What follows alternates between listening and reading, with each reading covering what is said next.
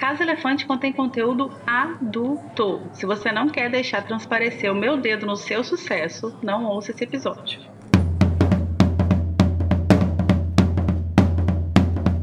Olá, sejam bem-vindos à Casa Elefante. Puxe uma cadeira, pede um café e vem discutir a obra de J.K. Rowling capítulo a capítulo com a gente. Hoje, o 35º capítulo de Harry Potter e o Cálice de Fogo, Veritaserum.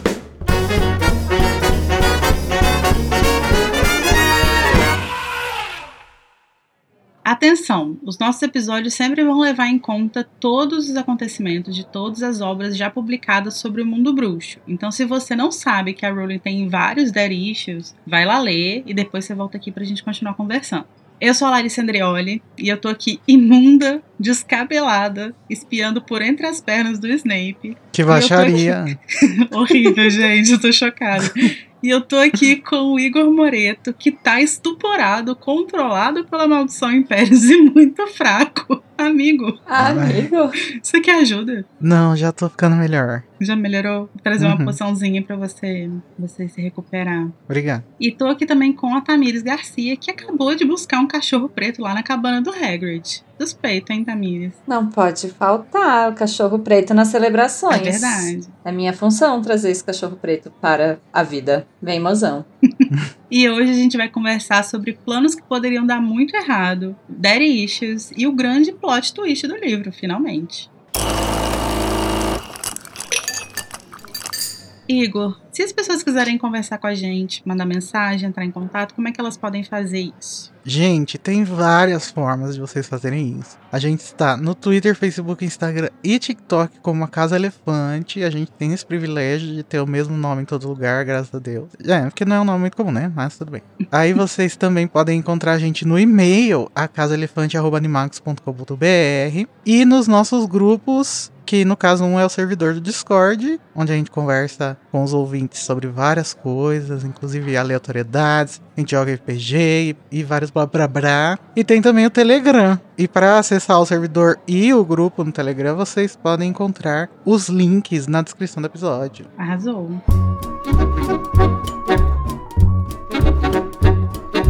Vamos então dar início ao nosso ritual, aos nossos rituais do episódio. A gente vai então para o nosso duelo de resumos, onde os dois participantes vão duelar pelo direito de iniciar a discussão do capítulo com uma frase, um trecho, um tema que eles escolherem. Eu quero protestar, porque é muito difícil de resumir esse capítulo, porque ele é muita coisa. Nossa, amiga, calma, espera você fazer antes de reclamar. Desculpa. Ganha aquela pessoa que conseguir fazer o resumo completo ou mais próximo disso em menos de 30 segundos. Eu vou Não é jogar um- menos de 30 segundos. Vamos. vai- É 30 em segundos. até 30 segundos. Eu tenho em até 30, 30 segundos. segundos. Ok, obrigada. A Tamires já tá desesperada. Sim. Meu Deus, menos de 30 Ela tá, segundos? ela tá descontando no, no host. Exatamente. Eu já tô, eu já tô antecipando a minha derrota, que é pra poder pedir recontagem depois. Tá vendo? Falei. Voto impresso já. Re- duelo de resumos auditável.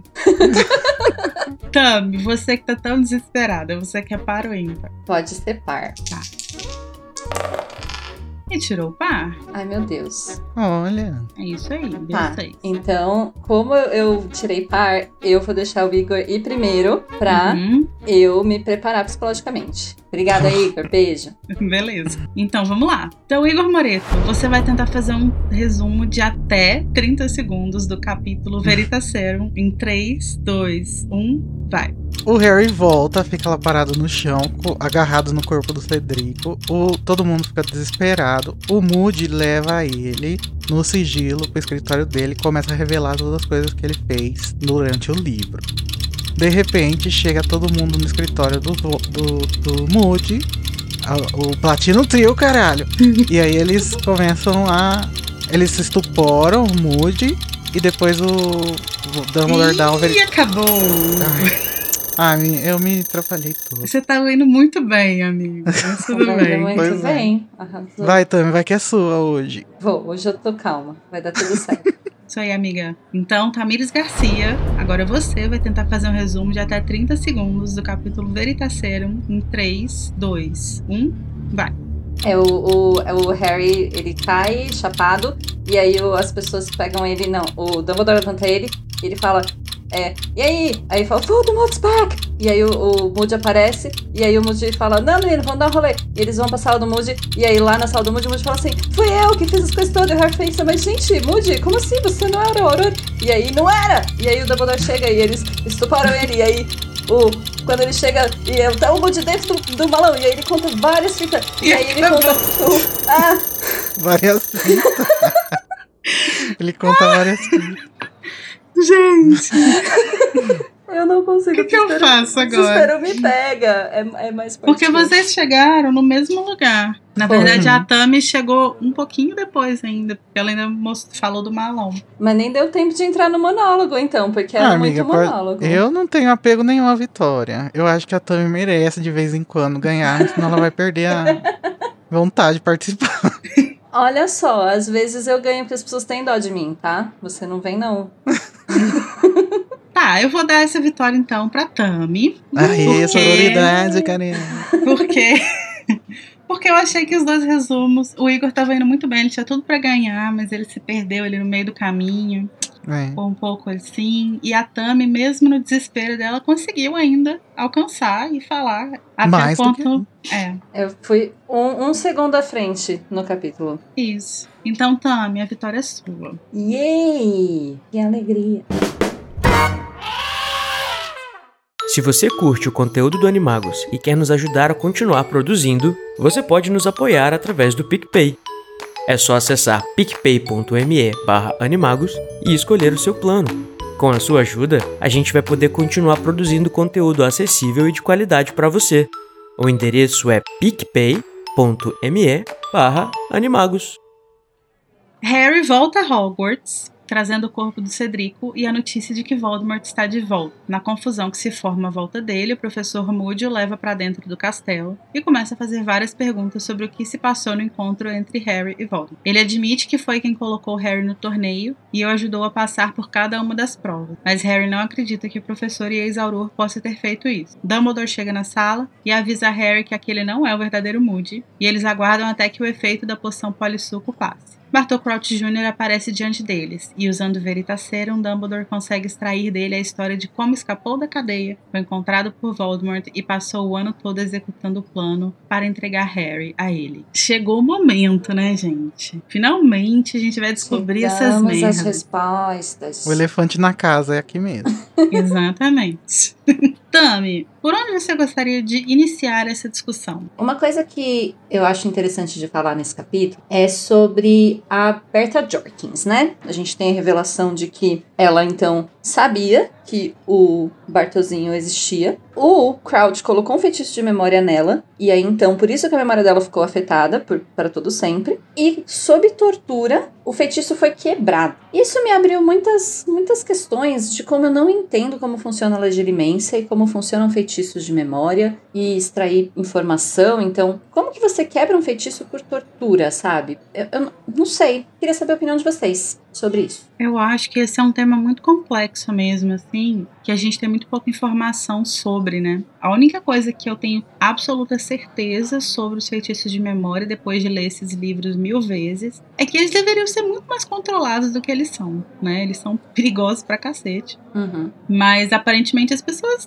não, não, eu vou controlar aqui outras coisas, isso aí vocês podem fazer o quanto quiser. É que eles exigem muita habilidade também, né? Exige você conseguir muito Sim. bem operar a mente de uma outra pessoa. É, e aí eu acho que assim, como a gente não, não entende muito bem o funcionamento deles, a gente não consegue fechar em um funcionamento específico, assim. Então acho que eles têm muitas formas de, de agir, né? Existem feitiços que vão apagar a memória, existem feitiços que vão alterar a memória, mas é isso, assim, são feitiços que exigem muita habilidade, mas eu acredito que de modo geral seja impossível, assim, pensando na coisa da penseira, né, que a gente já discutiu um pouco sobre como que funciona você tirar a memória e colocar na penseira e tal. Eu acredito que seja impossível você apagar a memória de alguém. Eu hum. acho que não tem como você retirar permanentemente aquilo. O que você faz é talvez tirar a parte mais superficial, apagar aquela parte mais superficial. Ou tirar o acesso que a pessoa tem a ela, por exemplo. Isso, e meio que bloquear. Você bloqueia aquilo ali. E aí por isso que eu, que eu acho que o que, o que rola aqui, nesse, no que o, o Bartozinho fala, né? É que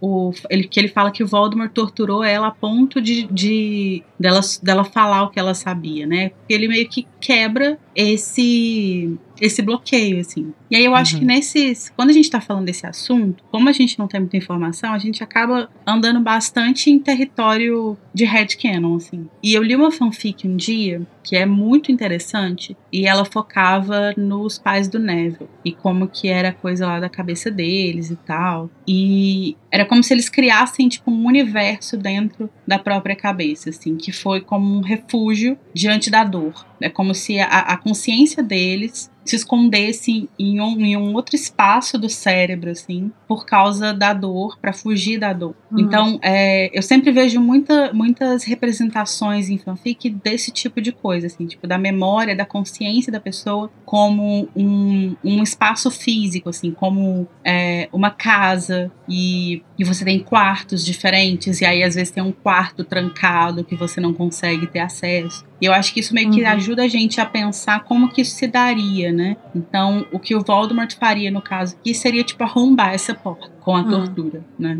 Faz sentido. Não, porque justamente o que me trouxe para me questionar isso foi quando a gente é apresentado a ideia de fiel, né? De ser o fiel do segredo. Então, é um, é um tipo de feitiço que você faz que você guarda o segredo na pessoa, feiti nenhum outro feitiço consegue quebrar.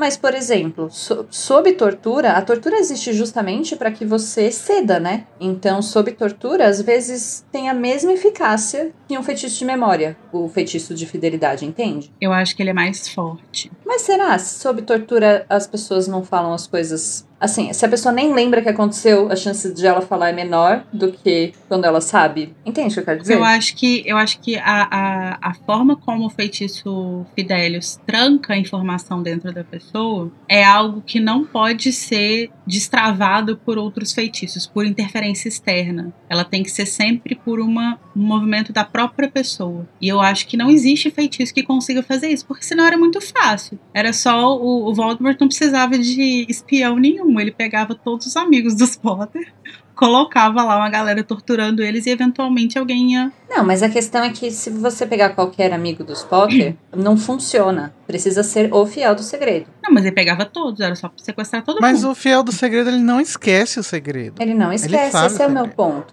Então, assim, sob tortura, você tem a opção de não falar, mas, assim, é só você que pode revelar aquele segredo. E se você está sendo torturado, para você parar de ser torturado, você acaba revelando. Assim, enfim, pode revelar ou não, aí depende da pessoa, eu acho que mas. Não. O ponto é esse, eu acho que você não tem a opção de revelar, isso que a magia faz. Você só consegue revelar, tipo, de livre e espontânea vontade. Uhum. Mas se você tá sendo torturado, você tá com bastante vontade de contar. Não. Não, você mas... tá sendo coagido. É, eu acho que não pode ser sob tortura e tem que ser sob livre e espontânea vontade. Tem a coação da tortura mesmo. Mas assim, eu acho que essa questão da, da memória renascer, né? Re, reavivar quando a pessoa tá sendo torturada. Eu tenho uma visão meio cientificista, assim, né? Porque eu acho que eu tava pensando nisso, né? Depois de ler o capítulo. E eu pensei que talvez as memórias, no, nesse caso, são equivalentes às nossas, né? E, e, aí quando a gente, por exemplo, perde uma conexão de neurônios, a gente se esquece, né? Daquela memória. Uhum. Então eu acho que basicamente o feitiço faz isso, sabe? Faz, cancela Sim. a ligação dos neurônios que faz, que faz você lembrar dessa memória. Uhum. Mas que com a tortura, talvez você se esforce de tal forma que você consegue religar essa memória na sua mente. E aí também é interessante de pensar no, no Lockhart, né? Porque ele ficou completamente desmemoriado depois, enlouqueceu, né? Uhum. Por causa de um feitiço de Obliviate que voltou para ele por causa da varinha do Rony. E aí no quinto livro, se eu não me engano, alguém fala que ele tá voltando ao normal, tipo, aos poucos. Então eu acho que mesmo naquele caso que foi um acidente gravíssimo, né, dele ter perdido toda a memória da vida dele, ele ainda assim tá conseguindo fazer essas reconexões. Talvez, Sim. talvez a, tenha uma forma medicinal também de fazer isso. Eu acho que pode funcionar um pouco também como como trauma funciona, né? Que a gente bloqueia coisas por um trauma. E aí É, você sim. esconde aquelas memórias assim, e às vezes essas memórias vão voltar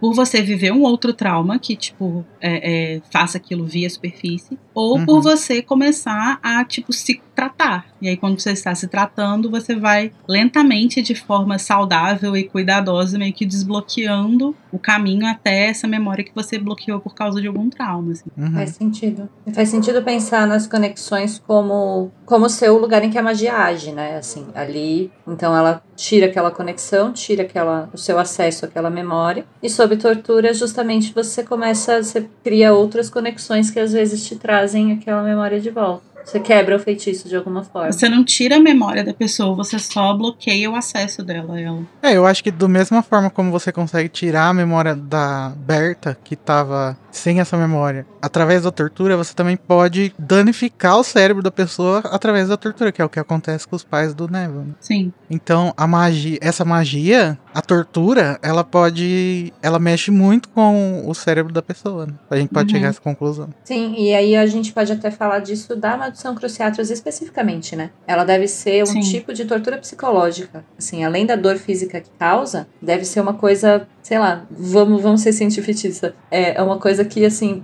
deve atingir exatamente certos nervos e certas partes do cérebro que causam dores específicas pra pessoa, alguma coisa assim. Talvez por isso Sim. ser uma maldição tão cruel, sabe? Uhum. Uhum. É, no governo Bolsonaro a gente perdeu es- esse, esse valor, né? Mas antes dele, a, a tortura não era uma coisa bem vista, né?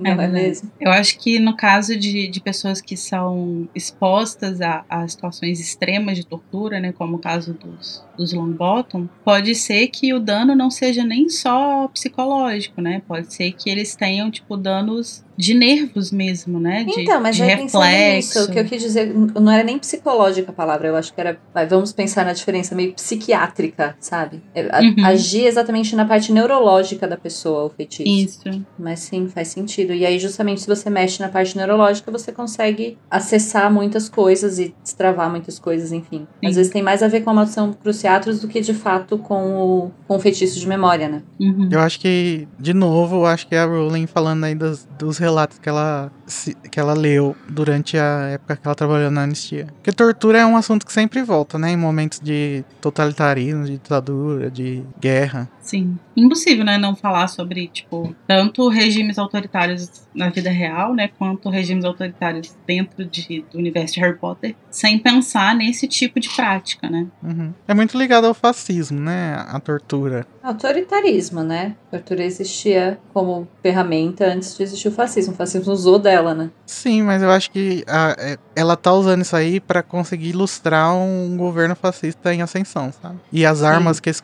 que, que as pessoas que são aliadas ao Voldemort Usam, né? têm. É, tem, tem familiaridade. Uhum. Então, aí a gente tá, começou a falar disso. Isso acontece lá depois que a gente já tá no momento de historinha, né? Que a gente tá entendendo o que aconteceu. Mas antes disso, o capítulo começa com o Harry voltando pra Hogwarts, né? Nossa, e a cena dele chegando e dele ficando agarrado com o corpo do Cedrico e não Uhum. querendo abrir os olhos e sentindo o cheiro da grama, assim, todos os sentidos dele aguçadíssimos, né? E ao mesmo tempo ele não querendo que continuasse, é como se ele quisesse pausar a história, né? Aí. Sim. E aí ele é obrigado, né, a ser acordado pelo, pelo Dumbledore que até fala pra ele: Harry, pode soltar o Cedrico, não tem mais o que fazer. E é Sim. muito. É, seguindo, né, a- a- o clima do capítulo anterior, do Harry heróizinho que ganhou todos os patronos, Uhum. o Harry continua aqui, né, lidando com esse fato dele ter tanta responsabilidade nas costas dele, né, agora. Sim. Até a cena, né? Tipo, que alguém tenta tirar e ele puxa o corpo do Cedrico mais pra perto, assim, tipo, Uhum. não. E, e ele fala, né? Ele me pediu pra trazer o corpo dele, ele me pediu pra trazer o corpo dele pros pais e tal. uhum. Ele fala que sentia que era importante explicar, né? Sim. É. E, e a, a cena toda é muito forte, assim, eu acho, né? É uma cena que ela é muito confusa, porque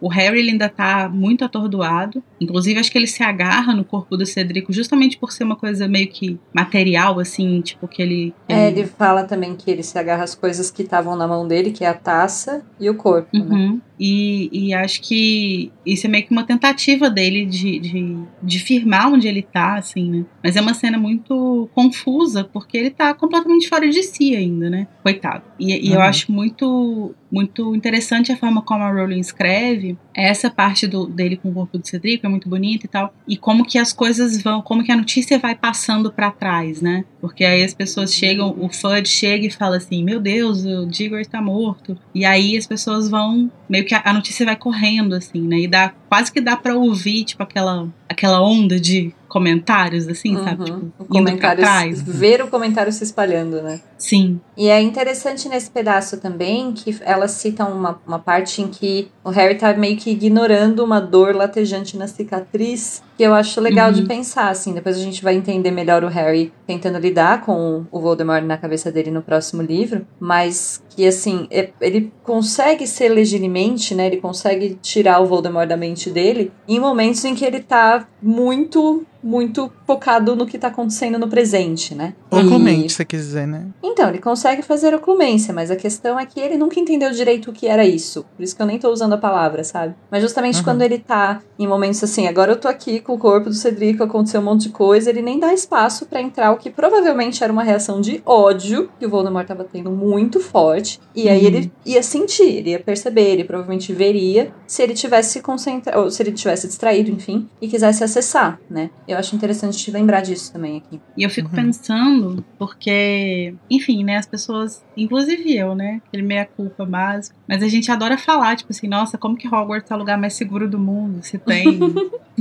tipo, todo ano tem uma coisa diferente. Tem um corredor que as pessoas não podem entrar porque tem um cachorro de três cabeças, esse tipo de coisa. Mas, teoricamente, Hogwarts é o lugar mais seguro do mundo porque protege as crianças, os adolescentes, etc., de bruxos das trevas, né? Tipo, Uhum. é, é esse que é o argumento pra falar que Hogwarts é seguro. É um argumento falho, considerando os anos do Harry? É. Mas, assim, tipo, a Floresta Proibida não é um- uma, uma falha nesse argumento, porque a Floresta Proibida é tá dentro do que se espera do mundo da magia. O que os terrenos de Hogwarts protegem as pessoas é, é dessa interferência externa, dessas pessoas que estão vindo para matar ou coisa do tipo. Então eu fico imaginando o terror das pessoas, sabe? De tipo, você tá lá vendo um negócio, velho, é uma gincana. E aí, de repente, o menino tá morto. Sabe? Tipo, aparece uma pessoa morta na sua frente, assim. Vou ter que discordar desse argumento, porque justamente a maior das lendas era que o torneio Tribruxo foi cancelado ou, ou parado, justamente porque ele era muito violento e a taxa de mortalidade, não, não lembro disso. Mas enfim, Não, que tinha pessoas que morriam e que era perigoso e que era por isso que eles mudaram as regras e tal. não, então, beleza, ok, que é tipo assim. chocante as pessoas morrerem dentro de uma escola, mas não que seja a primeira vez que isso aconteceu, sabe? Não, claro, mas assim, historicamente falando, mas assim, eu digo pra aquela geração de alunos que tá ali, sabe? Tipo, pra quem está vivendo aquilo. Deve ser uma coisa muito apavorante, assim, tipo, de você de repente tem um aluno e teoricamente eles mudaram todas as regras pra proteger os alunos que agora vão participar e tal. E aí você pensa, ah, no máximo vai ter uma queimadura de dragão, né? E aí de Uhum. repente tem um aluno morto. E não é um aluno morto de qualquer jeito, né? É um aluno morto com a vada, que é uma coisa muito mais séria. É, é muito mais sério do que um aluno morrer no meio de uma competição, né? Porque, enfim, que um dragão comeu, que morreu afogado, uma coisa do tipo. se é muito mais sério.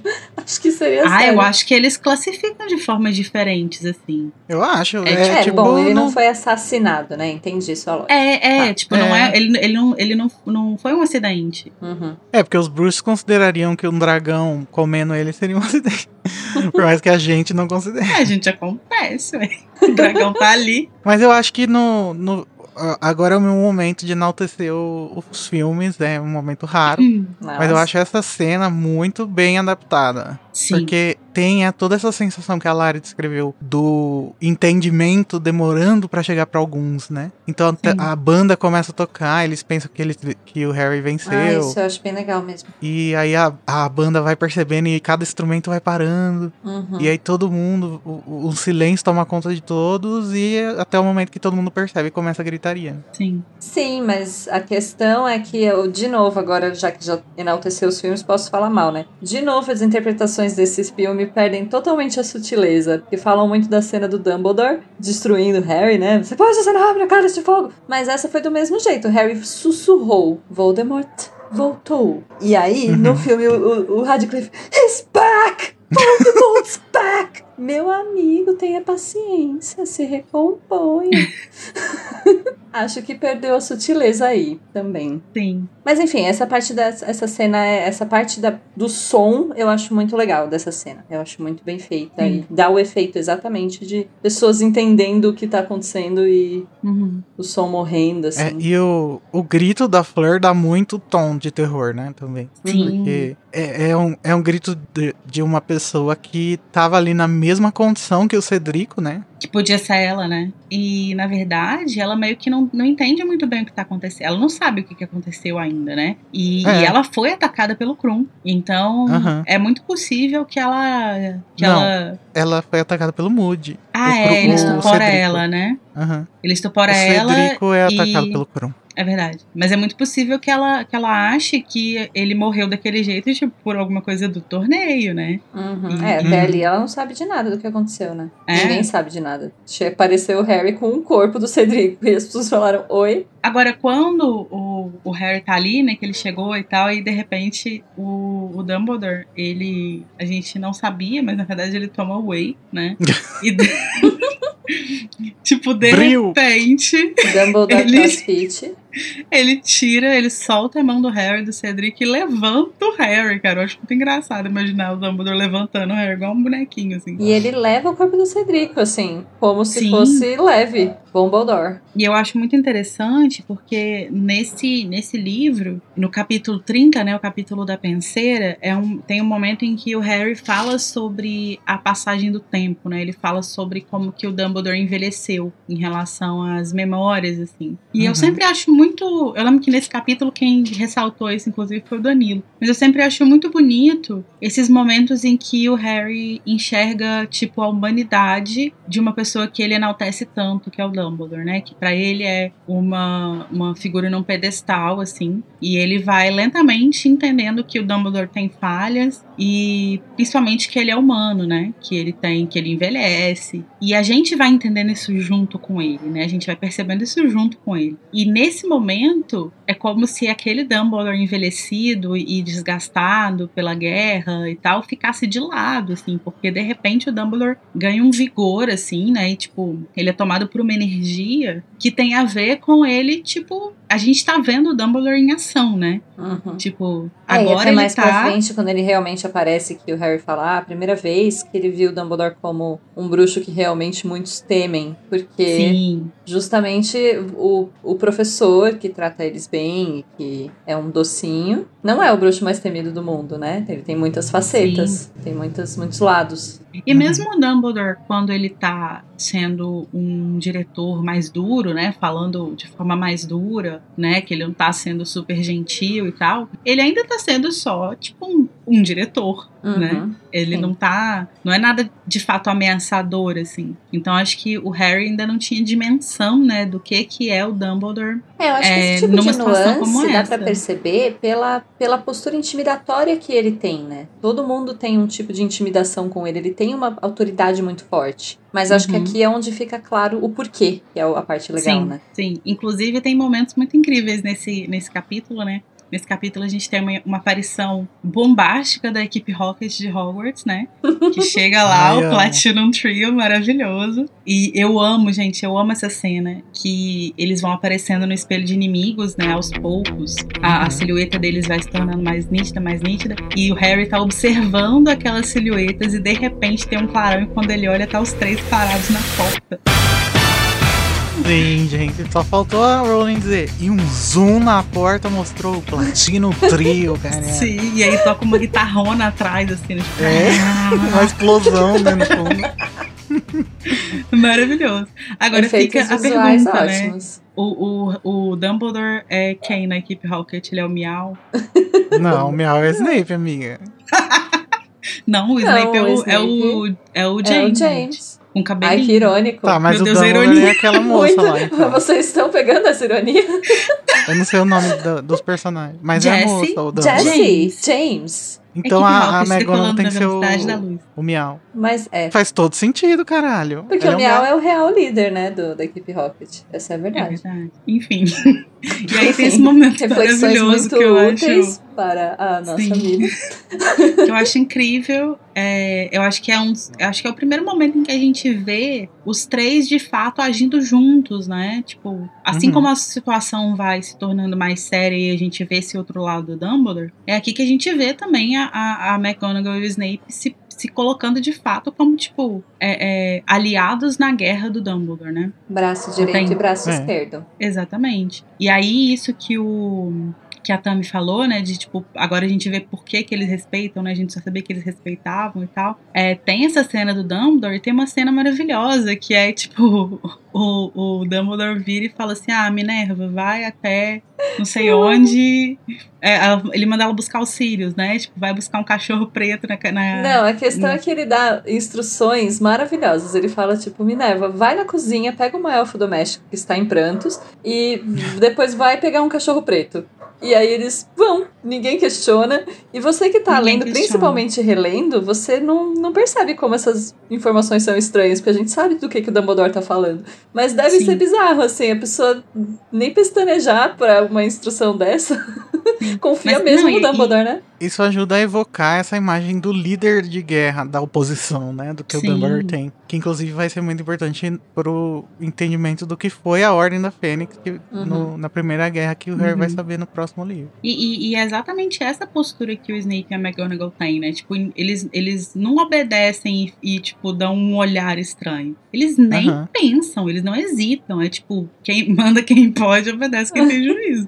Eles simplesmente viram e vão embora e vão fazer o que tem que fazer. Sim. E mostra não só que eles confiam no Dumbledore, mas eu gosto muito desse aspecto da escrita dela, de quando ela escreve assim. Mesmo se eles acharam essas instruções estranhas, eles fizeram. Porque ela chama atenção pra gente do estranhamento. A gente entende, né, qual é a, qual é a instrução. Mas olha só, leitor, hum, é meio doido isso daqui, viu? Acho muito. é, Rowling escreve bem, né, gente? Sim, Oxe. não dá pra. Pode falar Tá várias bem. coisas, Pode né? falar o mas- que quiser dela, mas ela escreve bem. Mas diga aí, Eu não, acho muito desculpa. interessante é, avaliar como que o Dumbledore em Harry Potter, né? do- agora, principalmente que a- o pontapé da guerra foi dado, é, não oficialmente, né? Porque o Ministério vai passar um ano negando, mas que o Voldemort ele é o primeiro a dar o passo pra frente e, se colocar, né? Como é, oposição ao Voldemort. Uhum. E de uma forma bem ativa, né? Tanto que a gente tá falando que ele tá fortão usando whey, né? Do nada. Mas o, no Crimes de Grindelwald já é uma coisa. No, no, no Animais Fantásticos, né? Já é uma coisa bem diferente, né? Ele tá, ele tá querendo ficar muito escondido. né? E aí é por, e lá é por causa dessa relação próxima e íntima e pessoal que ele tinha com o Grindelwald. Uhum. Sim, mas de toda forma, né, ele como um bom articulador, vamos chamar dessa forma, é, ele demonstra desde lá que ele quer ter uma, uma participação nesse combate, né? Mas ali Uhum. ele, ele se sente pessoalmente envolvido. Então eu acho realmente mais complicado de você se envolver numa oposição quando você tá apaixonado pela pessoa, não é mesmo? É, mas eu acho que na época do Animais Fantásticos ele tava mais é, moralmente cinza do que agora, por exemplo. Eu acho que agora ele não pestaneja de forma alguma, sabe? Ele já, Sim. já vai na hora. Uhum. Mas é complicado quando você tem sentimentos envolvidos numa situação, Sim. você ser oposição política, né? Por mais que política É. seja, obviamente, paixão e sentimento, é, uma, é um outro tipo de sentimento. Ai, Eu tô lembrando das fanfics do Moro com Lula, gente, desculpa. Pra quem critica o título de Crimes de Grindelwald, seu crime foi me amar, meu bem. O crime É foi amar demais.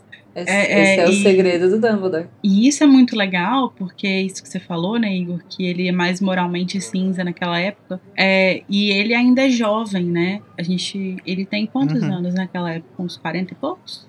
É, jovem, jovem não é muito, mas é. Ah, em relação ao que ele vive, né? Em relação aos bruxos, ele é jovem, assim. É, e, e você vai vendo como que ele vai amadurecendo, né? Então, tipo assim, o fato dele passar, ainda apesar de tudo isso, passar por um embate com Grindelwald e depois, anos depois, passar por uma primeira guerra com Voldemort, chega a um ponto em que ele sabe exatamente o que ele tem que fazer e ele sabe que ele não, não, tem, não tem espaço para hesitação. Ele Uhum. sabe exato. Ele chegou no momento em que ele sabe o que Ele Então, está mas no eu papel acho que é dele. daí que a frieza dele pra lidar com isso gera crítica muito nas pessoas, né? É, porque justamente ele tem uma visão de como as coisas precisam ser feitas. Ele é um líder, como a gente vê, muito pouca gente questiona, porque muita gente entende que ele sabe o que tem que fazer, mas aí ele toma decisões que às vezes são questionáveis. E aí, Sim, ele é muito essas, prático. aí vem as críticas a ele, que eu acho Faz válidas. melhor. Então, esse é o ponto. Não é que ele não É, saiba a o que questão é fazer. exatamente Eu essa. entendo criticar, eu só acho, enfim, que a galera dá uma exagerada. Que é Mas Cri- São críticas que, assim, eu acho que você criticar é, as coisas que precisam ser feitas em uma guerra é justo, é muito justo. Você pensar o quão, o quão bizarro é você ser jogado em situações como essas, assim, de você ter que pegar, é, é, de você ter que sacrificar pessoas, por Uhum. exemplo, né? Pra que as coisas andem e pra que as coisas sejam resolvidas, assim. Mas É. você pessoalizar essa crítica e dizer que por causa disso ele é uma pessoa ruim, não sei o quê, é, é, é diferente, assim, né? Porque na verdade o que tá rolando é que ele entende como funciona uma guerra. Ele já passou por várias. E ele assume esse papel. Ele entende, inclusive, a, a, a conversa dele com o Harry lá no, no capítulo de King's Cross é, é tão bonita porque ele tá pedindo perdão. Uhum. Ele sabe uhum. a gravidade de tudo que ele fez e do quão é, é, do, do quanto ele machucou pessoas nessa trajetória. Ele entende isso. Uhum. Mas ele entende também que ele não tinha escolha. Porque se ele não tivesse feito isso, quantas mais pessoas teriam morrido, assim, né? Ele acho que nesse ponto da vida conseguiu entender o conceito do, do bem maior que ele começou muito distorcido, né? Então, de alguma forma, eu Sim. acho que ele ficou com isso a vida toda na cabeça, essa história do bem Uhum. maior. E justamente como é é uma ideia que começa perversa, ela não termina necessariamente um mar de rosas, não é mesmo? Mas ele entende o que ela significa. Então, é, Yeah. A ideia desse slogan do Grindelwald foi do Dumbledore, né? Uhum. Então ele sempre teve meio que esse essa coisa, né, nele, de que precisa precisa sacrificar pessoas para que a gente consiga a paz mundial, digamos assim. Uhum. Então, ela- isso faz isso meio que é um valor que se repete aqui, só que aqui ele- a gente sabe que ele tá tentando fazer da maneira mais certa possível, né? Essa diferença. Uhum. Sim, e ele vai essa, errar essa é a nesse questão. caminho. Ele faz o, o melhor que ele pode. Mas Uhum. numa guerra, o melhor que você pode ainda dá bosta, né? Essa é a questão. É. Sim, não tem como, como você. Você vai fazer o quê? Vai amarrar a flor na varinha dos comensais? Uhum. Não tem jeito, gente. Os hippies não. A Luna amarraria. E isso eu acho que é brilhante realmente do personagem dele. Eu acho que é o personagem que eu mais gosto de como é. A, a, a, cinzenteza dele é a que eu acho mais legal de, de todos Esse é um Harry episódio dos Dumbledores, nós três, né? Ah, é verdade. Dumbledores. Verdade. É verdade. Tá, tá tudo bem, né? Nem tem tretas. Dumbledore Apologist.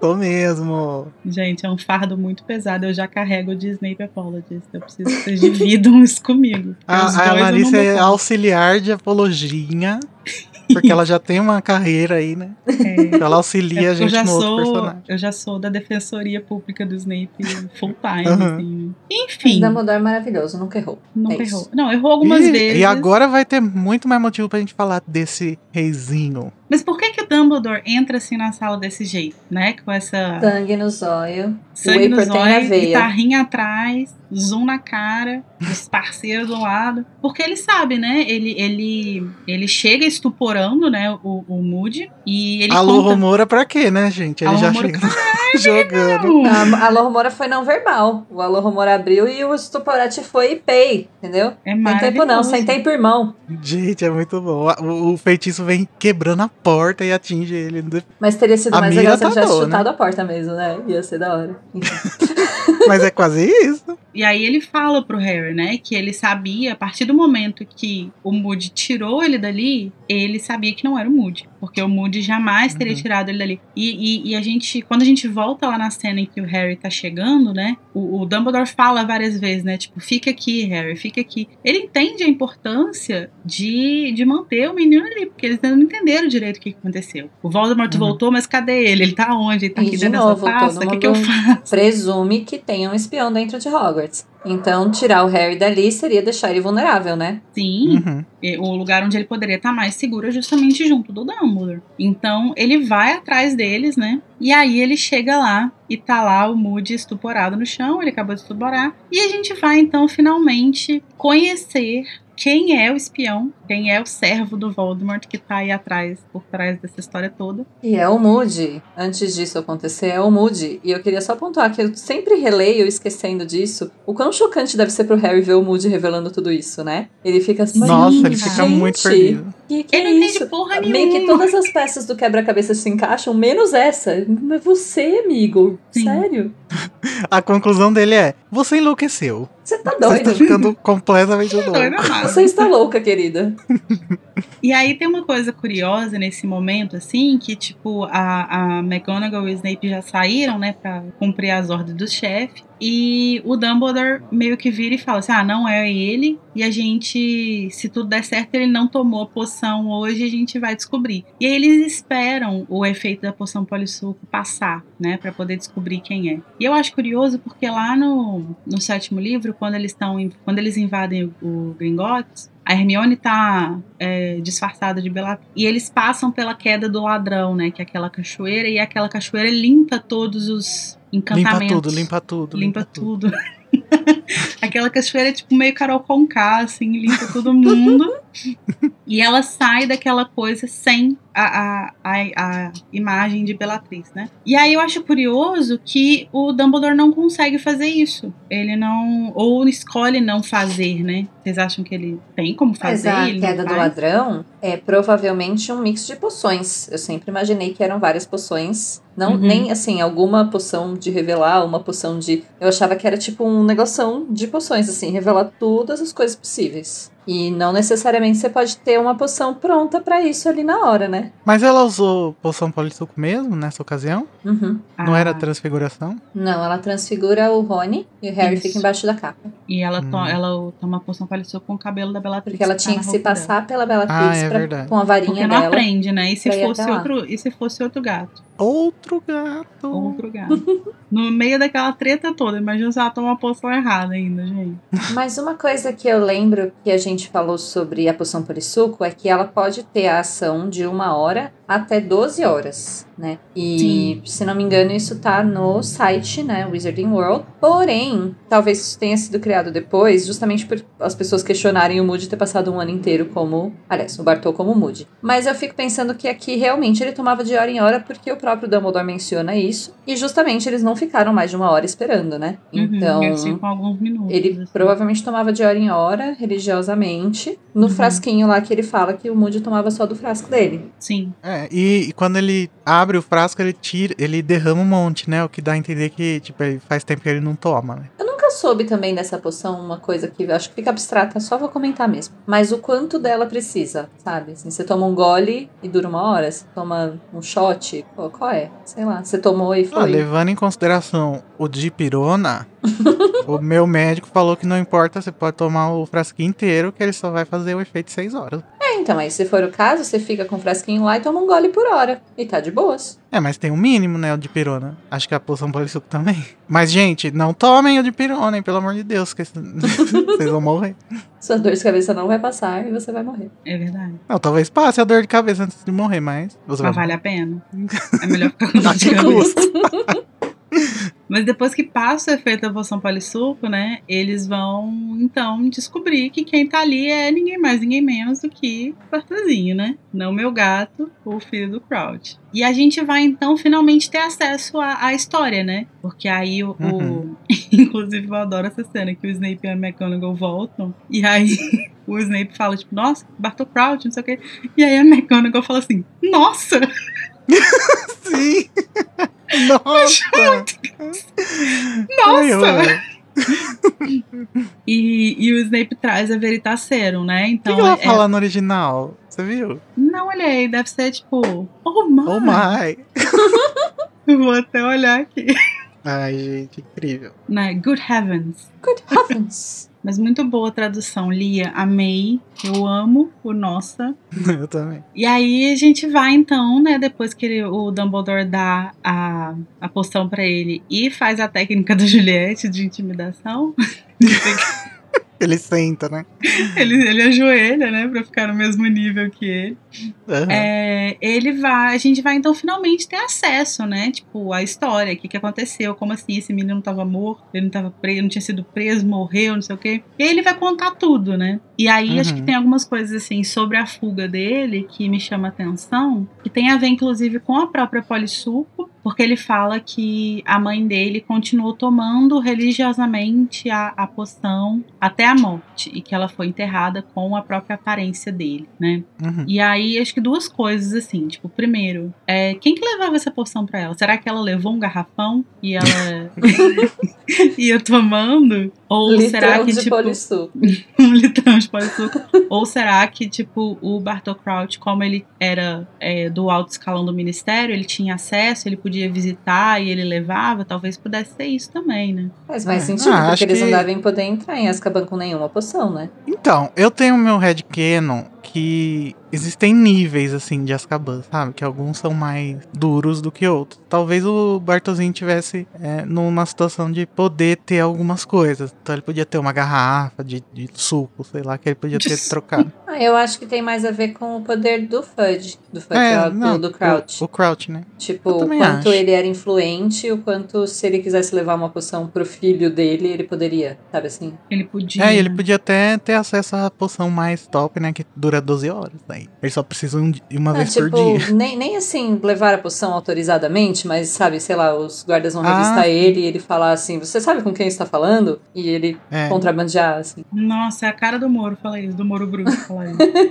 Mas eu acho muito interessante mesmo esse negócio do- da mãe ser enterrada com a aparência dele ainda, né? Parece Sim. não fazer muito sentido. Não, então, a questão é justamente que ele menciona que os dementadores são cegos. Então, se algum bruxo foi lá averiguar, viu que era ele, e os dementadores não viram depois se ele se transformou, se ela se transformou ou não, né? Eles que enterraram, não foi? Não, mas ele diz que ela foi enterrada com o nome dele e a aparência dele. Ele diz exatamente isso. Mas deve ser o que ele acredita. Não, não, não necessariamente ser. ele. É. sabe como tava a cara dela lá na hora. Foi Porque só um ele- poético, Ele né? sabe Sim. que ela manteve até o fim e, enfim. Deve ter muito amor pela mãe por ter feito isso, então minha mãe tava lá fiel, mas na prática às vezes não foi isso que aconteceu. Mas a gente também não sabe, né, se realmente a gente não tem nenhum nenhum outro exemplo de uma pessoa que morra sob o efeito da polissuco, né? Porque na Batalha de Sete Potters lá, quem morre é o Moody, que ele não tinha se transformado. Quem tinha se transformado era outra pessoa. Então a gente não tem uma pessoa que morra sob efeito da polissuco pra gente falar, ah, não. Não tem uma referência, né? Será que se a gente achasse a orelha do, do George, ela seria do Harry ou do George? Fica aí o questionamento. Como você ia saber qual é a orelha de quem? A, Ah, orelha, a orelha voltaria ao normal depois de uma hora, assim? Acho que não. Ai, que doido.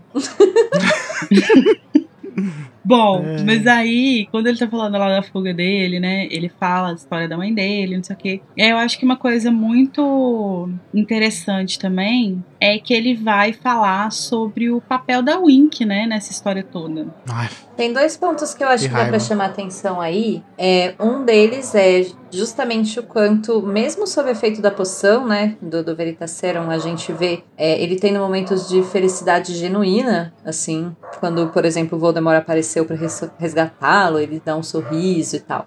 Então, sob efeito da poção, ele não tem muito controle sobre os afetos e tal. E aí ele ainda fala o elfo, ou a elfa, né? Assim, ainda fala da Wink sem nenhum tipo de afeto, sem nenhum tipo de, de nada.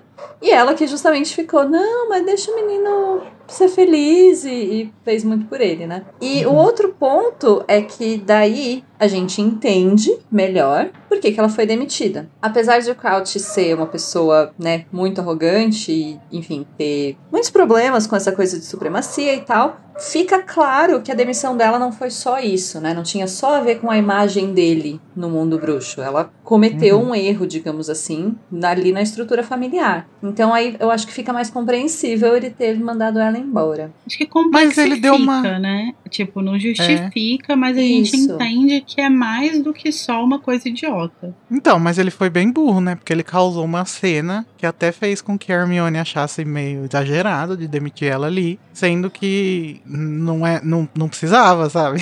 Então, mas a Pra- cena aos tinha olhos dos ver, eu outros, acho, entendeu? com a reputação dele, né?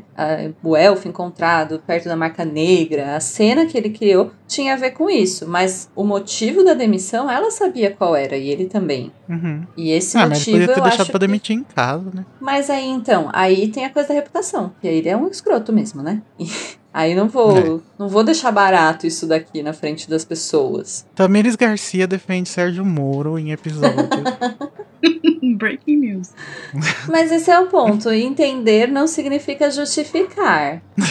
E assim, eu acho que nem justifica. Porque nessa situação, demitir ela era muito perigoso pra ele, né? Ele É, não sabia burro. direito onde estava o filho, e o que estava acontecendo, e ela sabia de tudo. Então, burrice mesmo. Não, mas ele, ele acha que essas pessoas de supremacistas acreditam muito na fidelidade dos elfos, né? Então faz um sentidinho aí. Na lealdade, né? E aí ele considera que ela É. foi desleal e tal. Ele apontou essas duas coisas. E eu fico realmente com muito ranço quando ele fala: Ai, o elfo cuidou de mim.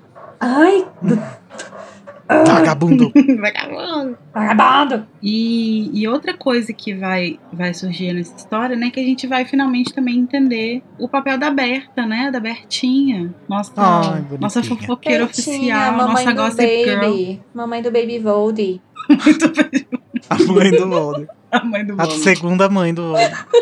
Voldemort tem duas mães, repassem. Três, né? Tem a Nagini, a Berta e a. Oh my god. Ah, Meryl. é. Eu, não, eu, não, eu tinha esquecido da Meryl, porque eu tava falando da Nagini.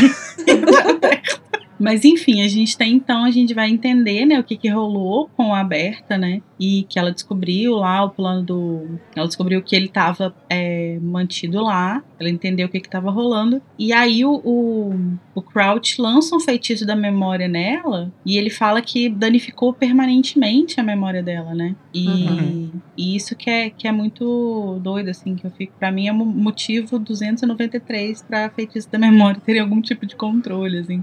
Porque já é muito doido que os bruxos andam com uma arma na mão, né, o tempo inteiro. Uhum. E aí, cara, é muito doido, assim, tipo, do nada eles podem lançar um feitiço que danifica a memória da pessoa, completamente, assim. Regulamentação da magia já. Aí, voltando até no que o Igor falou sobre o, o Lockhart. Daí, se a gente pensar nessa dinâmica de como o feitiço funciona, ele deve afetar várias, vários pedaços da cabeça, dependendo da força, de como você lança. Às vezes você foca ali numa memória específica, às vezes você fala, não, não, deixa eu danificar essa parte toda do cérebro aqui, ó. Sabe? Amei essa sonoplastia. Você faz um tipo um rombo ali no cérebro da pessoa que ela nunca mais é a mesma. Muito louco. Todos esses feitiços que envolvem cabeça das pessoas tinham, tinham que ser controlados. Eu concordo. Era melhor ter Sim. matado, né, Sr. Pois é, mas não pode, né? Chave. Contra as leis fazer crimes, né, Moro? Exatamente. É aquela coisa meio Dobby, né? Tipo, Dobby não queria matar, só ferir gravemente. É. Mas eu acho que é importante, assim, tipo, Justice for Berta, né? Da gente entender o que aconteceu com ela e Uhum. entender também o perigo da fofoca, né? O perigo de você ser uma É. grande fofoqueira. Se tiver um elfo falando sozinho, não investigue, pessoal. Eu acho mais interessante pontuar os perigos de ir pra Albânia. Também. Também. Fica aí mais uma nota. A Albânia não é um rolê da hora de colar. Coitado do Ministério do Turismo da Albânia. Foi todo prejudicado por Harry Potter. Mas é bonito, né, a Albânia? Lembra que a gente procurou? Sim, é bonito, mas muita treta, vixe. Mas, gente, uma das coisas dessa história que mais me fascinam é a imagem do Rabicho chegando, batendo na porta com o Baby Voldemort no colo. Olá! Tipo um vendedor, Porque eu- né? O Voldemort ficou sabendo, né, que o, o, o Crowdzinho tava lá, né, através da Berta. E foi lá, né? Mandou, Rabicho, me leva lá. Me leva lá, rabicho. Você visualizando, assim, é uma mansão muito chique Aham. dos Crouches. E aí chegando um Baby Voldemort. Mas enfim, aí quando isso tudo acontece, finalmente tem um monólogo de Bartolzinho contando tudo pra gente que ele não era o Moody e contando toda a história. E ele explica qual era o plano que eles criaram com base nas informações da Bear. Que eu sigo achando um plano com muitos, muitas chances de dar errado. Eu acho que com tanta de informação Ah, que Voldy tinha, ele tinha que ter sido mais espertinho um pouco, né? Ai, meu Deus. Mas ele é horror. Mas assim, você. Ah, tem, tem lá o menino Potter. Você quer voltar. Você dá um jeito de sequestrar o menino Potter ali na calada da noite. Menino dormindo no quarto. Não dá, amiga. Dá, é só Hogwarts é- você ir tá- lá. Mas Hogwarts tem um sistema de segurança muito forte, apesar de você não acreditar. Eu acredito, mas aí assim, se você é um- uma pessoa que está há um ano morando em Hogwarts, você tem a chance de numa noite pegar o menino Potter, levar ele ali pra ah, eu fora acho que não. e desaparatar. Ou usar poção, é, poção, ó, pó de flu, que as pessoas usam pó de flu. Moody provavelmente tinha pó de flu na, na lareira dele. Eu acho que um pretexto desse plano é esse, de que é impossível raptar o Harry de Hogwarts. Sim. E aí, o, o que explica ele precisar ser levado pra outro lugar, né? Através da chave. Uhum. Eu me satisfaço, pra mim tá tudo bem. Eu também. Ai, eu acho. Ai, eu me irrito muito que o plano seja manter o Harry vivo. Pra que. Ai, sabe? Pega ele, pega o sangue dele. Ou então, vai lá, entendeu? Fala assim: espião, vai ali no quarto do Harry um dia, corta o bracinho dele rapidão pra mim. Só isso só. Não, Falou. Mas ele, ele, queria, ele ia ser morto. O Voldemort queria matar ele. E, eu, e a gente também não sabe o que, que o Voldemort pretendia fazer, né? Depois. Porque inicialmente a gente sabe que ele não queria se expor, né? Logo de cara. Se ele conseguisse Hum. sucesso. Mas o que ele queria fazer? ele queria manter o Moody lá de espião, né? Mas não sei, porque eu acho que ele ia ficar só um ano também. Ah, não lembro. Então, o, eu, o fato dele pegar o Harry durante a terceira tarefa, que pode ter a duração que, que Deus quiser, faz muito sentido pra mim, porque aí não vai levantar suspeitas por um bom tempo. Então, daria tempo dele ter matado o Harry, feito qualquer coisa com o corpo dele e ainda fugido, sabe? Antes que alguém percebesse que sumiu o menino do labirinto. Pra mim tá bem justificado. Só tem Pra uma coisa também. que a gente tava meio que deduzindo que esse era um plano do Bartozinho, né? Mas aqui a gente descobre que não. E quem inventou o plano foi o Voldemort. E aí me, me ajuda também isso, porque mesmo que o Bartozinho, que tá lá naquela realidade de Hogwarts, visse uma oportunidade melhor ou mais rápida, ele provavelmente não ia querer fugir do plano inicial, né? É, a lealdade que ele tem, né? O plano do Uhum. mestre dele, ele vai cumprir. Mas, ai, não sei, eu, eu só, eu só realmente tenho a impressão de que poderia ter sido muito menos. Assim, fazer, fazer vou fazer o code aqui um minuto. Me parece Menos um plano muito conveniente pra você passar um livro inteiro escrevendo sobre ele. É é um plano muito mais pensado mas pra uma é, pessoa que tá amiga. pensando num livro do que pra uma pessoa que tá Uhum. pensando num plano. Entende? Eu acho que é, é os dois, né? É lógico que ela fez isso pra escrever o livro, só que eu acho que tá bem justificado. Eu me satisfaço. Mas também Ai, pode ser sei, porque eu tenho essa tendência, né, de passar pano. Então, tá tudo bem. Não, mas eu também acho super. Eu falando como se eu não passasse pano. mas eu acho super assim. Ok, eu acho que faz super sentido. Uhum. Ah, não sei, me, me incomoda essa, esse. Eu acho que talvez esse tipo de plot twist. Que é, ai, tá todo mundo pensando que ele foi colocado no torneio para morrer e no final ele foi colocado para ficar vivo.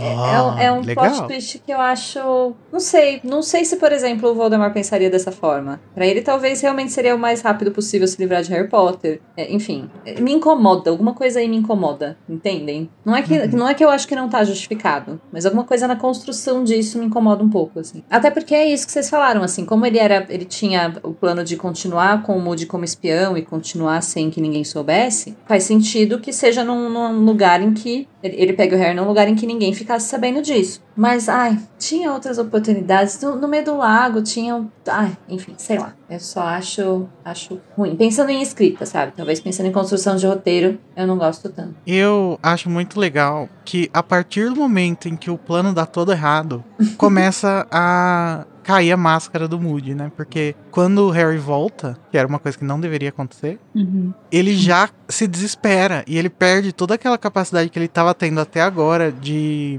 improvisar e Uhum. puxa logo o Harry pra sala, tanto que é isso que faz o Dumbledore levantar as orelhas, né? Que ele percebe justamente porque ele saiu muito do personagem ali. E eu acho que isso foi por causa desse desespero mesmo, assim. O meu plano de um ano acabou de fracassar e eu não. E, e o porquê? Eu quero saber o que aconteceu. É, e, e a, a questão é que, assim, ele precisa tirar o Harry dali, porque ele precisa saber o que aconteceu, ele precisa saber se, se o plano deu totalmente errado, ou se uma parte, Uhum. pelo menos, deu É, certo. e a partir daí não tem nem mais plano, né? Então ele tá agindo por conta própria. É, Uhum. não, ele precisa saber, tipo assim, o Voldemort Uhum. voltou, ou deu tudo muito errado, o Voldemort não voltou, não tem cor. E aí, Uhum. se, a partir do momento que ele sabe que ele voltou, ele pode pensar no que fazer com o Harry. E aí, tanto que ele fala, né, que ele vai, ele ajudou, ele levou o Harry até o Voldemort pro Voldemort retornar, e agora ele vai matar o Harry. E vai é, é, é, entregar pro Voldemort tudo que ele mais queria, né? Que é tanto o corpo dele de volta, o poder dele de volta, quanto o Harry morto. Então. É, e ele começa a assumir todos os crimes dele exatamente no momento em que ele decide que ele vai matar o Harry, né? Até Uhum. aí ele tava sendo moody, né? É, e aí justamente a gente entra na parte Daddy Issues do capítulo, né? Que é o, o Bartolzinho querendo o que, que papai Voldemort desse pra ele todo o amor que o pai dele não deu. Sim, sim, gente, Voldemort é o maior step de pai que tem nessa, nessa saga.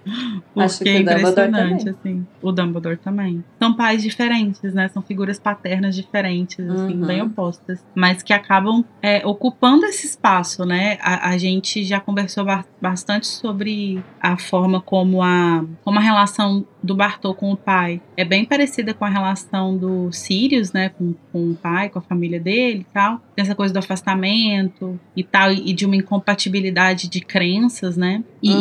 e- e isso é uma coisa que vai fazer com que eles busquem outras figuras, né? E o, o Sirius meio que vai ficar com esse espaço meio vago. Talvez ele coloque até um pouco o Dumbledore nesse lugar, mas não sei, eu não vejo tanto assim no cânone. Mas Não muito, acho que da parte É. dos Sirius nem tanto. Ele vê Mas mais ele- o Dumbledore como uma figura de autoridade do que paterna, eu Sim, acho. mas o Bartô vai buscar isso no Voldemort, né? Ele vai. é, e, e a verdade é que, assim, o, o Voldemort, ele é uma figura. A gente, a gente. O que a gente vê aqui é uma figura bem diferente, né? Que é o, o Voldemort já muito, muito desumano, assim, desumanizado, assim. Mas o Voldemort lá da Primeira Guerra, ele é muito mais uma figura, ele, é- ele já tem uma, uma coisa meio desumana, mas ele tem muito da lábia também, né? De, tipo, entender o que que você precisa, te oferecer o que que você precisa. Ah, você quer poder, eu vou te dar poder. Ah, você quer uma, uma figura, eu vou te dar uma figura paterna. Então, você, ele vai meio que cavando, assim, ele entende o que que a pessoa precisa e vai oferecendo aquilo ali e trazendo ela pro lado dele,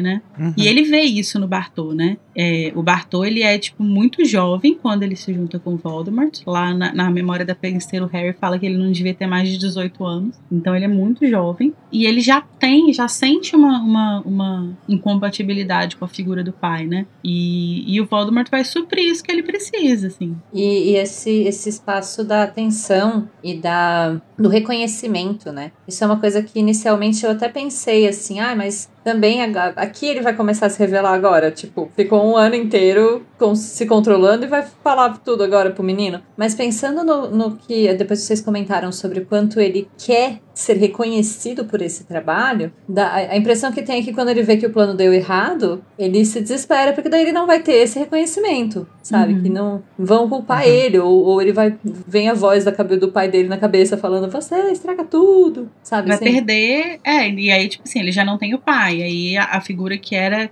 Que tava no lugar era o Voldemort. Ele vai perder a confiança do Voldemort. E eu Uhum. acho que tem uma coisa também que é o fato de que, assim, ele foi pra cadeia como um covarde, né? Como uma pessoa que negou até o último minuto que tinha feito o que ele fez. E que, na verdade, a gente já conversou sobre isso, a gente nem sabe se ele fez exatamente o que levou ele pra cadeia, né? Na- no meu headcanon não fez. Eu, é, eu também acho que não. Mas de qualquer forma, a gente sabe que ele já era comensal. E ele nega isso, né? Então ele Uhum. meio que vai preso numa postura bastante covarde, assim, ainda mais em contraste com a Bellatriz, que tá, tipo, lá bancando, né? E ela fala, não, sou mesmo, e a gente vai voltar e vou te matar, seu filho da puta. Então, são posturas muito contrastantes, assim. Então eu acho que agora que ele meio que assume o que que ele é e, e- e tem esse orgulho de estar prestando esse serviço pro Voldemort, ele quer muito que as pessoas saibam, ele quer muito que as pessoas reconheçam o quão Uhum. valoroso ele é pro Voldemort. E ele quer tanto que durante o livro ele não consegue se segurar. E até quando ele tá disfarçado, ele tá ao mesmo tempo dando as pistas, né? Como a gente já falou Sim. exaustivamente no podcast. Sim. Ah, e eu acho que tem muito a ver com a figura paterna, porque a- aqui é onde ele perde, ele corre o risco de não ser reconhecido pelo Voldemort, porque Sim. tem é aqui onde ele pode perder ou, justamente ganhar muito levando o Harry pra ele. Então Uhum. é, é aqui eu acho que ele perde o controle emocional total, porque eu acho que querendo ou não, como a gente discutiu exaustivamente, não dá pra você se manter no personagem 100%, 100% do tempo, um ano inteiro, né? Então umas pistas, umas dicas acabam acabam saindo. Mas aqui ele realmente chuta o balde, ele fala: "Não, não, não vou perder essa, perder essa boquinha jamais". E eu acho muito interessante que quando ele tá contando essa história dele, né, é, ele fala que a, a relação dele com o, com o Voldemort é, é mais profunda ainda, né? Ele fala, tipo, é, mais próximos do que pai e filho, uma coisa do tipo, assim. E, e eu acho interessante que ele tendo, justamente por ele ter essa relação complicada com o pai, ele sente falta de uma figura paterna, mas ele não coloca conscientemente o Voldemort no lugar do pai. Ele, tipo, entende que o que eles têm é melhor ainda. Porque pai não é bom.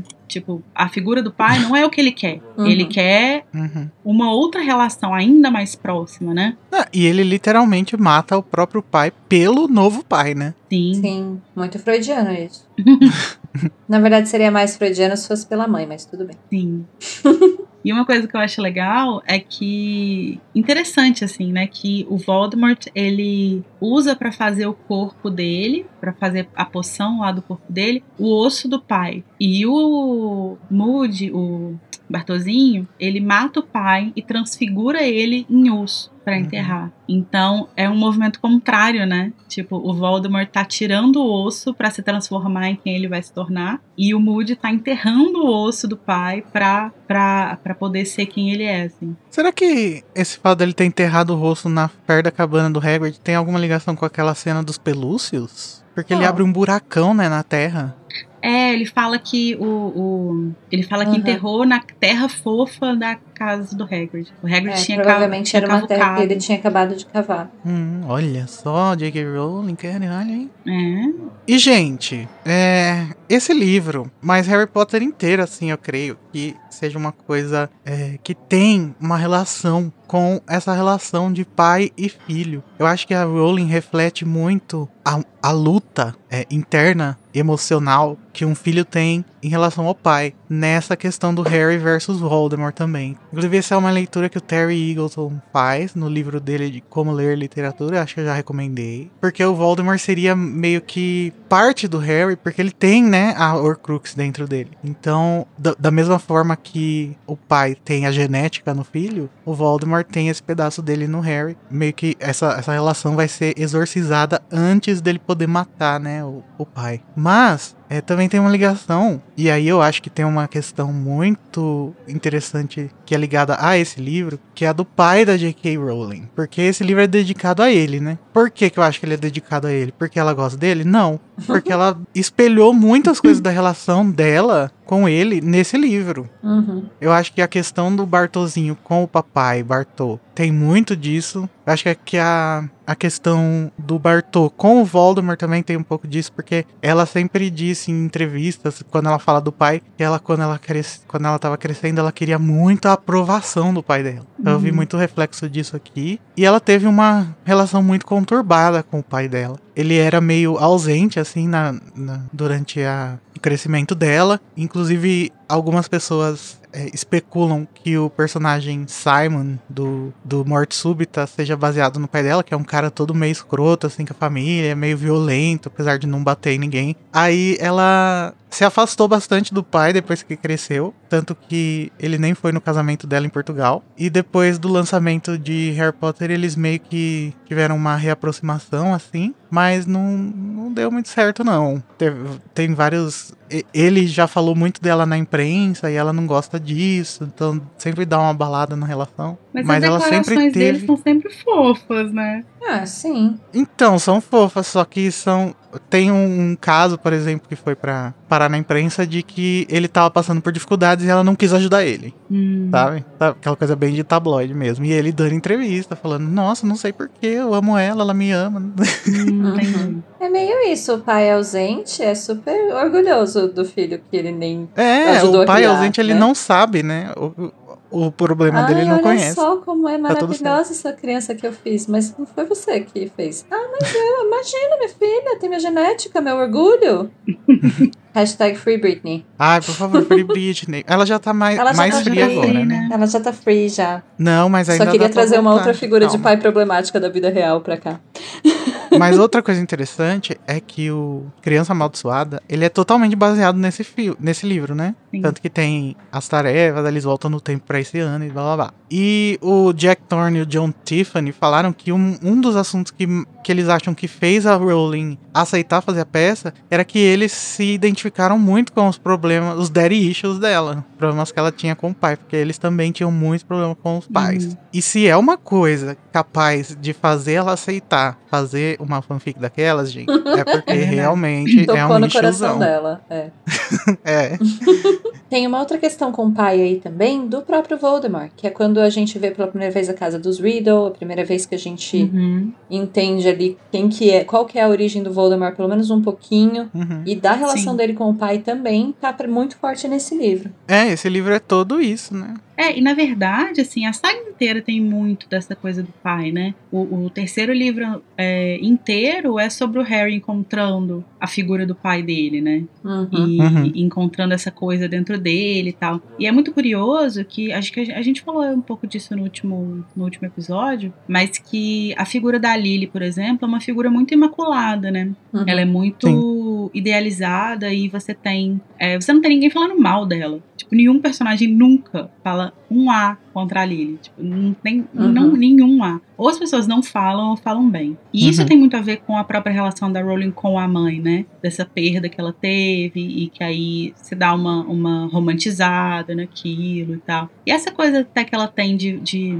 de valorizar a figura materna de modo geral, assim. Mas as figuras paternas, elas sempre vão ser humanizadas, eu diria, assim, porque, tipo, ela, ela faz muita questão de que o Harry, por exemplo, encontre uma referência positiva do James, mas ela também faz muita questão de que ele desconstrua isso. Uhum. E de que a Uhum. partir disso, desse conflito, ele construa uma relação. É uma relação, tipo, saudável, normal.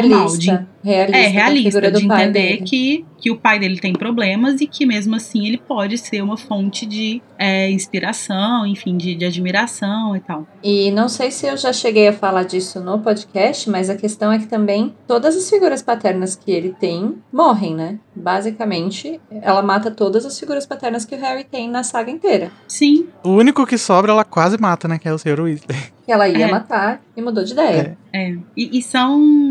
E, e- e as figuras paternas, as figuras paternas em geral são sempre muito problemáticas, assim. E aí eu acho muito legal como que essa coisa do, do- das pessoas buscando o pai, né? Buscando uma, uma figura, como que isso é importante pro Harry, como que isso é importante pro Snape também, tipo, que o, o Voldemort também entra num- numa espécie de, de lugar de pai dele, e ele substitui o Voldemort pelo Dumbledore depois. E aí, tipo, quando tem uma cena que é maravilhosa, gente. Quando a gente vai lá nas memórias dele, que ele tá, tipo, já tá estressadíssimo lá no sexto ano. Puto que o Dumbledore fica fazendo reuniãozinha com o Harry. E a fala dele é exatamente a fala de um filho com ciúme de outro. É exatamente o mesmo jeito de, tipo assim, você só faz isso com ele, você não faz comigo. E, e é esse lugar, assim, tipo, o Dumbledore é o pai que ele encontrou. É a pessoa que, tipo, estendeu a mão para ele apesar de tudo que ele fez de errado. E aí, de repente, esse pai dele tá deixando ele de lado para falar, para dar atenção para esse outro menino. E ele tá, tipo, ele é o filho mais velho morrendo de ciúme do caçula que acabou de nascer, sabe? Do Hum. caçula que ele ainda tem vários problemas com a imagem, né, do Harry, então... Que ainda tem outras várias tretas, assim. Uhum. E o Dumbledore, ele liga as três figuras mais interessantes, assim, da saga, eu acho, né? Que é o Voldemort, o Snape e o Harry, através dessa função, né? Ele tenta ser um pai pro Tom Riddle, ele tenta ser um pai pro Snape, ele tenta ser um pai pro Harry. E eu acho que é muito legal porque ele tem as falhas, né? Tipo, ele tenta ser um pai pro Tom Riddle e ele falha miseravelmente. Aham. Ele não tenta ser um pai pro Snape até o momento em que o Snape já tá, tipo, muito fudido. E aí é uma relação já muito complicada porque tem muitas coisas envolvidas. E ele tenta ser um pai pro Harry e ele consegue até certo aspecto, mas ele é um pai pra uma figura que ele precisa em algum momento abrir mão. Tipo, É. ele, ele não pode proteger o Harry pra sempre. Em algum momento ele vai precisar deixar o Harry se entregar e, tipo, viver coisas que ele gostaria de evitar que ele vivesse. Mas aí Qual que é é, aquela é figura quando ele é de que- fato pai, né? E eu ia Sim. justamente falar de figura bíblica, pode falar que depois eu falo. Qual que é aquela, aquele personagem bíblico que mata o filho? Que vai matar, né? Daí Deus fala, não, não precisa não, É Abraão. Tá bom. Não manjo muito de Bíblia. Porém, enquanto você falava, me veio exatamente a imagem de. Porque eu nunca tinha pensado de fato ele ter tentado ser um pai pro Voldemort, né? Eu acho que ele.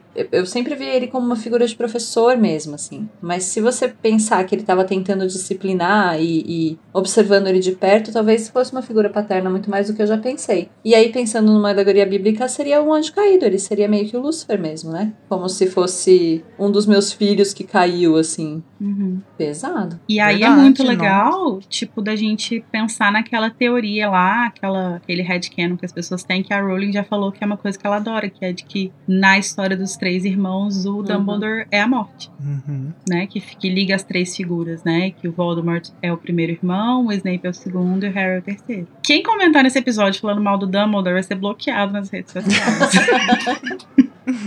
É, tem outros lugares, outros momentos. Vai Tá. pro TikTok, vai falar mal dele no TikTok. É. Aqui não. Não, tem muitas oportunidades na vida pra falar mal do Dumbledore, porém esse capítulo não é uma delas. É. Dumbledore está arrasando. Mas a para terminar nessa questão da Rowling com o pai, é, isso tá em todas as obras dela, assim. Acho que no Icabog não tanto, mas em Morte Súbita tá muito, em Cursed Child tá muito, tipo, todos os personagens ou são pai ou são filho com problema. Uhum. Em Harry Potter, obviamente, e em Cormoran Strike, gente, é um daddy issue só, assim, a série inteira é um daddy issue, porque ele tem, o, o Cormoran Strike, né, o, o personagem principal, ele tem uma relação com o pai que permeia toda a série e que justifica muito da, da relação que ele tem com a, com a sociedade, assim, então é uma coisa que, que, assim, faz muito, muito, muito parte do processo criativo dela, é uma coisa que é importante, eu acho, assim, né, na cabeça dela. E acho que é uma coisa que ela desenvolve muito bem, assim. É um Uhum. tema que ela trabalha de uma forma muito, muito interessante em todas as obras e acho que em Harry Potter ela meio que explora isso de vários ângulos diferentes. Sim, E é muito E, bonito. de, e de assim. e em vários níveis, né?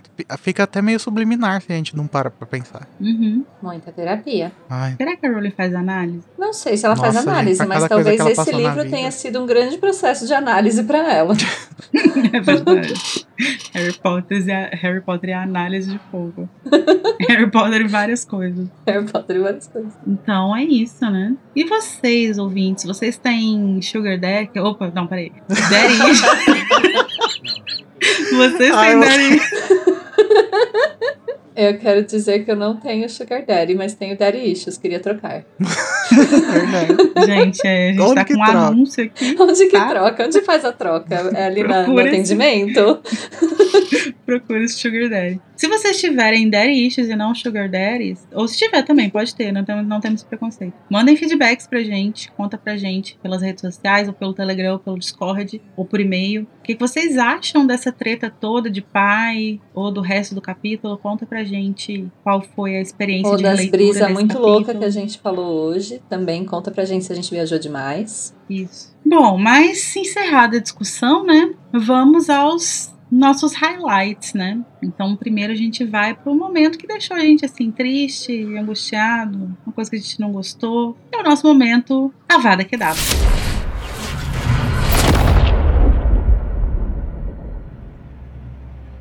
Tami, conta pra gente qual que é o seu avada desse capítulo. Então, já que a gente encerrou nessa, nessa nota, não vai ter nem muito o que comentar, mas justamente eu acho que a parte mais triste desse capítulo é essa das, das relações entre pais, né? Os daddy issues no geral, assim. Uhum. Como tudo, todos os problemas que nós estamos vendo nessa saga justamente tem a ver com figuras de pai ausentes e, e, como a figura de pai ausente da autora influencia muito nisso. Enfim, eu acho que o, a relação dos, dos Crouch, né, ali ficar clara dessa forma é muito, eu acho muito triste. Eu lembro de ler essa história e pensar, meu Deus do céu, quanta tristeza, sabe? Uma Uhum. família muito, muito distante, Unida. muito E também muito oriçada. desunida Não, é o e desoriçada.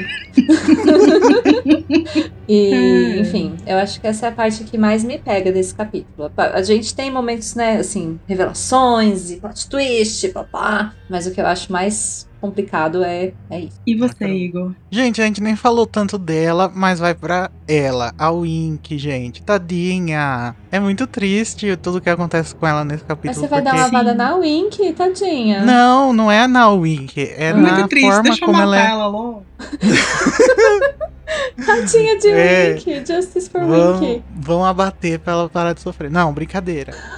o, Luísa Mel! A forma como ela é tratada e a forma como ela lida com isso tudo é muito triste, gente. Me corta o coração. Ela falando, não, ô Bartolzinho, não conta, você vai botar seu, seu pai em perigo, não sei o quê. Daí quando ela fica sabendo que ele que matou o Bartolzão, ela fala, não!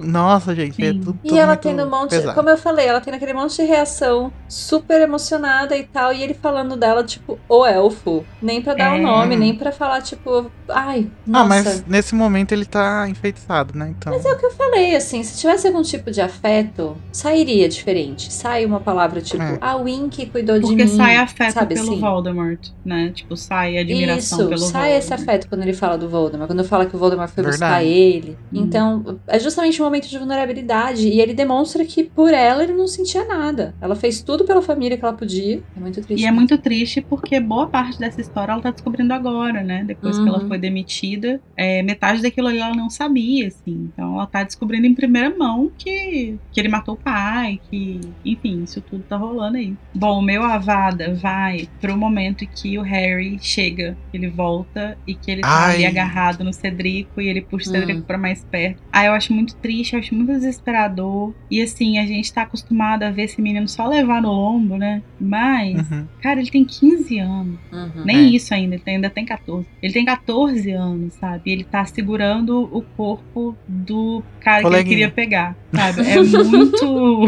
Gente, é. é, muito Quando triste. você tiver com raiva do Harry Potter, volta pra esse capítulo e o, do, e o anterior. Uhum. Sim. Não, É só isso, triste. assim, é só realmente toda vez que eu penso, ah, como o Harry é burro, ah, como o Harry. Às vezes eu penso, gente, ele tem 12 anos, ele tem 13 anos. Eu e tava. outra, ele eu- passou a infância inteira sendo vítima de abuso, então ele merece Uhum. ser burro. Tem todo direito.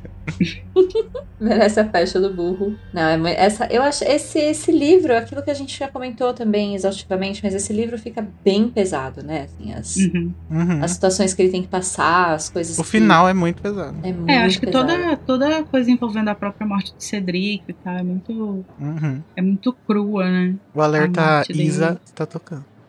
O quê? O alerta da Isa. Pesadão. Meu Deus. Meu Deus. É clima pesado. Mas já que a gente tá aqui em modo Isa, pra gente, pra gente limpar um pouco, né? Limpa, limpa. Limpa tudo. Limpa Vem, tudo. Carol. Vem, Carolzinha, mamacita. Vamos ao nosso momento Expecto Patronum.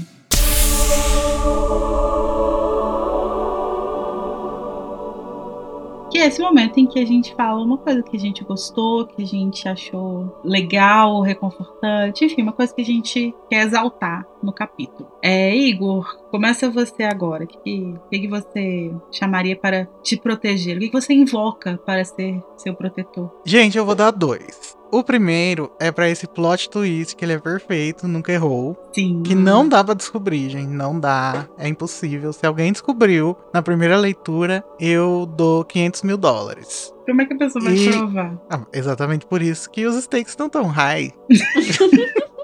A Mas gente o meu tá segundo. muito American nesse episódio. Muitos Englishes. É verdade. My second Patronus is going for Dumbledore. Gente, o Dumbledore buff, o Dumbledore Way, Dumbledore pronto pra guerra, pisando pesado na linha de frente. É isso aí, lacrou. Eu amo. Maravilhoso. Reizinho, né, que chama. Uhum. É, cara, bruxinho. E você, Tami, qual é o seu patrono? Bom, o Igor deu dois, então ele roubou um dos meus. Mas sigo também falando de Bombador. Bombador. Maravilhoso. Chegando, botando a banca e falando quem que é que manda nessa porra. E eu acho muito legal. Eu, eu gosto muito do personagem do Dumbledore. Arrasou, lacrou, nunca errou, maravilhoso. Cite 12 Ai, erros, eu- né? City Bom. 10. É, não tem. O meu patrono vai também para o Dumbledore, mas não só. O meu patrono Ih. vai para o momento Platinum Trio, que é maravilhoso. Ai, amo. que é verdade. pé na porta e, caralho, quebrei a porta com porta. feitiço, guitarrinha no fundo, zoom. e, tipo, o Dumbledore no meio, o Snape de um lado, a McGonagall Um do outro, com o braço de cruzado, leve assim, com o sabe? ventilador batendo assim. É, o Snape jogando cigarrinho, assim, no chão, pisando, amassando, olhando pro Crouch, tipo, ah, Nossa. maravilhoso, gente, esse momento é incrível. Acho que esse. Temos um consenso, então, que esse é o highlight do, do capítulo, né? Momento alto. Dumbledore Sim. chegando, trio chegando, pá! Sim. Eu não lembro como é no filme, mas Não é que tão bom, porque power, agora eu eu fico acho. com a versão do livro na minha cabeça. Acho No que não é tão filme. power, senão a gente lembraria. É, não, não é. E eu acho esse momento maravilhoso, assim, porque eu acho que é um grande momento para o trio. E eu acho incrível. Acho muito bem escrito, acho muito impactante também, assim, porque você já tá ali no impacto, você tá tenso, porque ele tá apontando a varinha pro Harry e de repente, pá, chegamos. Uhum. Conveniente, né? Bem na hora. Chablau. Inconveniente. Quem seria o Platinum Trio da CPI? Omar Aziz, é o Dumbledore. Maraziz, Renan e Randolph. E né? Renan e Randolfinho, né? Agora, É. quem é o Snape e quem é a McGonagall ali? Ah, é, é Eu acho que o Renan não é o gosto muito do Snape, Renan, né? Então eu não quero botar ninguém Eu, eu colocaria Simone no lugar do Renan. A Simone Chaves. É porque eu ia falar que assim, o Renan tem um passado duvidoso, igual o Snape, né? Pode Então, ser, é talvez, verdade. assim. É. É, enfim. Enfim, acho que não é uma boa analogia.